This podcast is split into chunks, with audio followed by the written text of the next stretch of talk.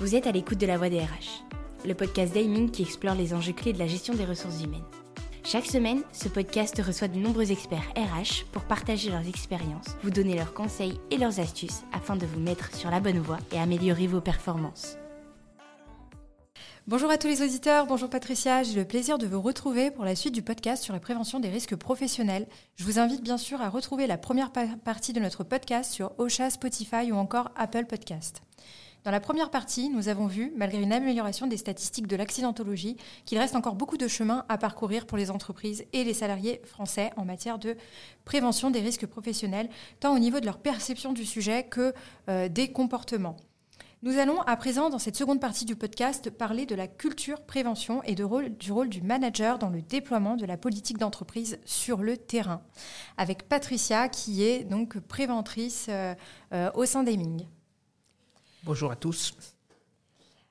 Patricia, pour toi, la culture d'entreprise est un facteur essentiel pour espérer une baisse constante et pérenne de l'accidentologie. Euh, néanmoins, ça peut faire peur, puisque une culture d'entreprise, euh, c'est quand même long euh, à modifier. Et euh, le fait que tu nous dises que ça passe par une modification de culture, de baisser son accidentologie, ça peut parfois paraître contradictoire avec des enjeux d'entreprise, euh, de performance, d'efficacité, de, de, besoins de ressources qui sont, eux, à court terme. Est-ce que tu peux nous expliquer en quoi, finalement, la modification de culture d'entreprise est essentielle pour progresser en prévention et comment elle n'est pas finalement incompatible avec euh, une entreprise qui continue à, bien fonctionner, à faire du profit euh, euh, et à poursuivre ses objectifs. Alors, la culture prévention, d'ailleurs, qui est en lien avec la culture d'entreprise, évidemment, fait partie intégrante de la vie de l'entreprise. Ce n'est pas quelque chose qui vient se rajouter. Une entreprise, quels que soient ses résultats en matière de sécurité ou autre, a une culture. Ça peut être une culture préhistorique, c'est-à-dire que quand il y a un accident, ah ben tant que tu ne t'es pas fait mal, euh, c'est que tu ne travailles pas, ou c'est le métier qui rentre, euh, ou c'est euh, la fatalité. C'est des choses qu'on a eues, entendues, qu'on entend de moins en moins, et c'est tant mieux. Et puis à l'opposé, on peut avoir une, une culture extrêmement mature, avec, ben, il est évident que se faire mal, ou même faillir se faire mal, est quelque chose qui n'était absolument pas envisageable. Et donc les entreprises, les unes, les autres, vont se retrouver sur un curseur et chacune va passer, ou est passée d'une culture un peu préhistorique, où d'un côté on produit ou alors on fait de la sécurité, la sécurité empêchant de travailler, euh, jusqu'à une culture extrêmement mature. Donc c'est un chemin à parcourir. Euh, ça, c'est le, premier point. Alors, on parle beaucoup de, culture, euh, culture d'entreprise.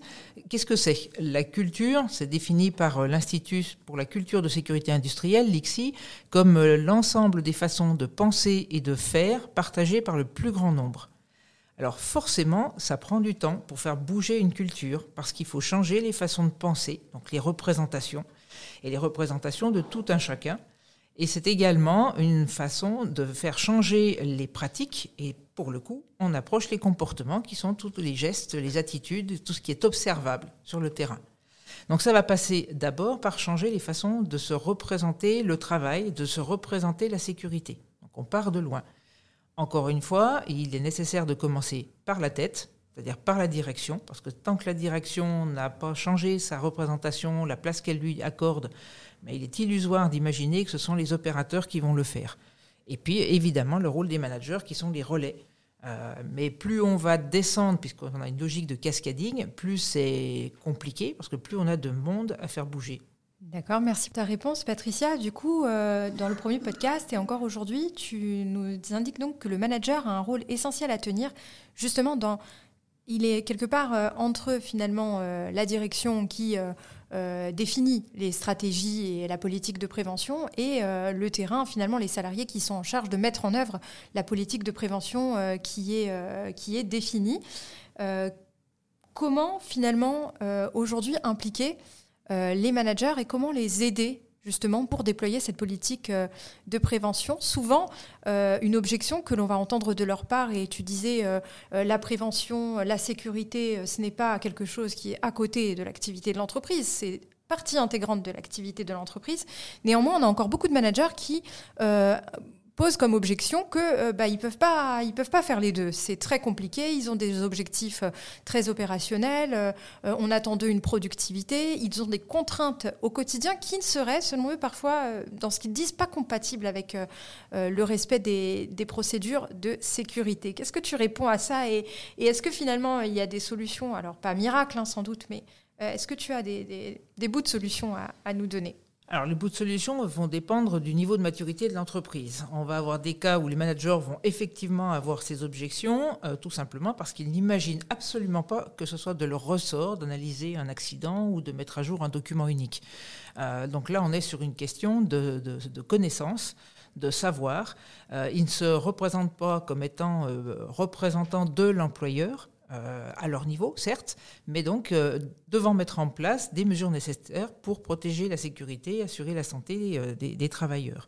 Donc là, ça va déjà commencer par apporter des connaissances pour faire bouger leur représentation, ne serait-ce que de leur fonction. Ça, c'est le premier, point. Euh, ensuite, si on est avec une entreprise un petit peu plus mature, où les managers ont quand même la connaissance que ça serait à eux, on peut euh, humainement comprendre qu'il n'est pas très envie de prendre le travail qui est généralement porté par un préventeur. Euh, et donc, c'est une façon d'essayer d'échapper à leurs obligations, surtout étant très bienveillant vis-à-vis du préventeur. Il ne manquerait plus qu'il lui vole son travail. Bon, là, très clairement, euh, le préventeur n'est qu'un fonctionnel, même quand il s'appelle responsable sécurité. Euh, il est un conseiller interne. Le travail est du ressort quand même des managers. Donc ça aussi, il faut leur expliquer. Et là, on va commencer aussi à, leur apporter des, éléments, des éléments de, conviction euh, parce que ce n'est pas si, évident que ça, et puis des éléments d'implication concrète sur le terrain. Et pour le coup, on va avoir à leur apporter des éléments de ROI. Euh, je prends deux, deux, exemples. Formation de directeurs de magasins sur euh, l'analyse des accidents. Ça prend du temps, c'est pas leur priorité puisque en tant que directeur de magasin dans la grande distribution, ils doivent d'abord euh, se préoccuper de la rentabilité du magasin. Donc on leur rappelle qu'ils sont représentants de l'employeur, ça ça va de soi. On leur donne quelques éléments, par exemple ça peut être le coût des accidents du travail. Euh, ça peut être euh, les absences qu'il faut compenser pour pouvoir faire la même masse de travail, donc des, impacts organisationnels. On commence à avoir un peu leur oreille. Et ensuite, tout en, prenant en compte leurs réelles difficultés, parce qu'on leur demande beaucoup de choses, on sait additionner les tâches, on, oublie d'en enlever de temps en temps, euh, il y a un moment donné où on ne peut pas être partout non plus. Donc c'est comment leur, les, les aider, les accompagner à mettre en place les choses de manière efficace. Euh, pragmatique, c'est-à-dire en prenant en compte leurs contraintes pour euh, atteindre, peut-être pas l'idéal non plus, il euh, faut rester réaliste, mais en tout cas essayer d'être le plus proche possible de la finalité.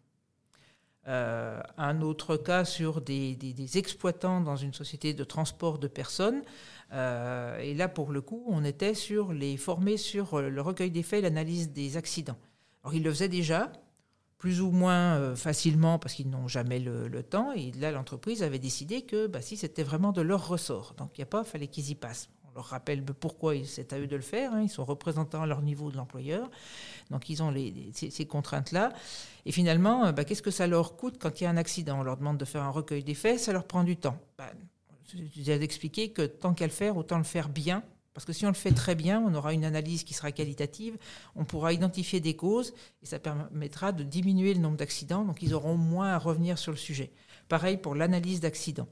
Euh, et puis d'analyser les accidents, c'est aussi une façon bah, de les éviter, donc d'éviter aussi bah, les impacts organisationnels qui vont s'en suivre. Euh, c'est également peut-être diminuer les tentations d'accidents tendancieux euh, en mettant son nez dans le sujet plutôt que de laisser n'importe quel salarié venir dire qu'il est tombé et que personne n'a rien vu euh, à un moment donné. Donc euh, une fois qu'on explique, qu'on donne du sens, qu'on donne de la visibilité, qu'on vient sur le ROI et qu'on est vraiment orienté sur la finalité, bah, il n'y a pas de raison. Alors que ça les fasse sauter de joie, évidemment non, parce qu'ils ont toutes les autres tâches à gérer aussi. En tout cas, euh, ils approchent cette contrainte avec un petit peu plus de, facilité ou en tout cas d'acceptation. Une autre objection qu'on peut entendre souvent euh, des managers, ça va être euh, aussi de dire que finalement tout ça, ils le font, ou en tout cas ils essayent de le faire au quotidien avec leurs salariés, mais qu'ils ont beau répéter, finalement les comportements ne changent pas. Donc est-ce qu'il n'y a pas aussi un sentiment du manager parfois qui peut ne se sentir un petit peu démunis face euh, finalement au sentiment de répéter des choses, de répéter des consignes, de ne pas les voir être mises en œuvre Et est-ce qu'il n'y a pas une crainte aussi euh, Parce qu'on sait que souvent, euh, lorsqu'on essaye de, faire des rappels à l'ordre, des observations, des... voire aller jusqu'à la sanction disciplinaire, on peut parfois être mis en cause en tant que manager. Est-ce que là, il y a un rôle aussi de l'entreprise pour les soutenir dans ces démarches-là et finalement les rassurer dans leur rôle de manager? Le manager ne peut pas être tout seul, ça c'est certain. Euh, et toutes les strates managériales intermédiaires sont concernées, a fortiori le management de proximité qui a la plus mauvaise place, parce qu'ils sont vraiment entre le, marteau et l'enclume.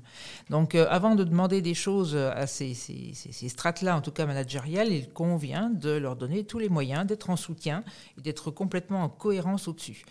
Euh, pour terminer avec la sanction, la sanction, il est clair que c'est une décision d'entreprise. Quelle est la représentation de la sanction dans l'entreprise? Comment on en use sans en abuser euh, Le manager ne doit pas se retrouver seul à être dans la sanction. On a vu des cas de, managers qui ont eu le courage managérial de poser une sanction qui était tout à fait justifiée, qui n'ont pas été suivies ni par le N plus 1 ni par la DRH et qui se sont retrouvés complètement discrédités. Ça, c'est juste pas envisageable. Euh, d'autant que les salariés sur le terrain ne sont pas toujours très facilitants, euh, parce qu'ils cherchent aussi à, échapper, on retombe dans notre culture latine. Euh, l'entreprise, d'une manière générale, doit être claire, ça va supposer une exemplarité sans faille, le cadre doit être clair, la consigne doit être claire, et le manager, à partir de là, a une relative facilité. Maintenant, on demande beaucoup de choses aux managers, à fortiori de proximité. On leur demande d'encadrer, on leur demande de contrôler, on leur demande d'animer. Or, ce sont souvent des gens issus du terrain. C'est-à-dire qu'ils se retrouvent dans la situation extrêmement difficile. Ils ont été collègues et sans être forcément peut-être exemplaires eux-mêmes. Ils sont promus, ce qui n'est pas toujours déjà facile pour euh, l'entourage euh, ancien collègue. Et en plus maintenant, eh bien, ils se mettent à avoir des exigences qui sont même pas tenables, puisqu'on peut leur remettre euh, très facilement à la figure qu'eux-mêmes n'étaient pas très, pas très, très exemplaires et que depuis qu'ils ont pris du galon, euh, ils se sentent plus non plus. Donc c'est très difficile et là-dessus, euh, il faut encore les accompagner en étant dans un contexte qui soit le plus clair possible, le plus carré possible. Euh, et puis les, accompagner, les former. on demande à des managers d'animer, donc on va avoir des, histogrammes, des camemberts qui sont issus des CODIR, et à des gens qui viennent du terrain, on leur demande d'animer ça, alors que ça n'a aucun sens pour les gens du terrain, c'est-à-dire que l'exercice n'est pas tenable. Pour finir justement sur cette notion de, sens pour les gens du terrain, est-ce qu'on n'a pas intérêt justement à intégrer les managers dès la phase de réflexion pour euh, euh, établir, définir les politiques de prévention, voir finalement euh, quelles sont les priorités qu'on va se fixer et, comment on va faire les choses Parce que souvent on se rend compte que eux ils vont être dans l'exécution de ces politiques de prévention. Est-ce qu'il n'y a pas des exemples où justement ils sont intégrés aux réflexions sur la politique de prévention et finalement ils sont beaucoup plus enclins derrière à les, à les mettre en œuvre et ils les perçoivent justement avec plus de sens euh, que si simplement ils devaient euh, les appliquer. Alors, c'est ce qu'on essaye de faire. Hein. Par exemple, si on prend des entreprises dans lesquelles on intervient globalement, on commence par le comité de direction. Euh, c'est quoi vos rôles, vos, missions, les enjeux de la prévention, pourquoi vous avez intérêt à le faire, même si vous n'avez pas tellement le, choix, et par quoi vous souhaitez qu'on commence, puisque les grandes obligations réglementaires, encore une fois, c'est la réglementation qui les définit, elles sont quand même assez nombreuses. Il y a le document unique, il y a l'accueil sécurité des nouveaux arrivants, il va y avoir euh, euh, les consignes de sécurité qui sont chronophages à établir malgré tout, il va y avoir la je ne parle pas des aspects techniques, mais on va avoir aussi la gestion des entreprises extérieures, l'analyse des accidents. Enfin voilà, on a tout un ensemble de choses qui doivent être faites. Euh, on voit donc avec le comité de direction ce qu'ils souhaitent commencer par mettre en œuvre en fonction de leurs propres contraintes, et ensuite on travaille sur les outils. C'est-à-dire comment on décline certains outils, comment on en crée certains autres, en restant très opérationnel, c'est-à-dire en luttant contre la tentation que peut avoir un préventeur de fabriquer des usines à gaz dont il est le seul utilisateur. Là, il s'agit de faire des choses pratiques, utiles, concrètes, facilement mises en œuvre et qui euh, sont euh, gérables sans être chronophages ni euh, générer du reporting à outrance. Merci beaucoup Patricia pour toutes ces réponses euh, très, très, très concrètes qui j'espère vont, euh, vont aider, permettre aux préventeurs, aux RH, mais aussi aux, aux, fonctions plus opérationnelles, de trouver des outils pour déployer justement les politiques de prévention. On arrive au terme euh, de ce podcast. Euh, je te remercie. La semaine prochaine, on se retrouvera pour un nouvel épisode du podcast avec un nouvel invité, donc le docteur Gilles Sedbon. pour échanger toujours autour d'un sujet en lien avec la santé, la sécurité au travail et on abordera plus précisément le sujet des troubles musculo-squelettiques et de toutes les conséquences finalement ou de l'accidentologie qui peut être en lien avec, avec ces troubles-là. Si vous avez aimé cet épisode, n'hésitez pas à nous suivre sur les différentes plateformes d'écoute, Apple Podcasts, Spotify et Ocha. Merci Patricia. Merci Daniela.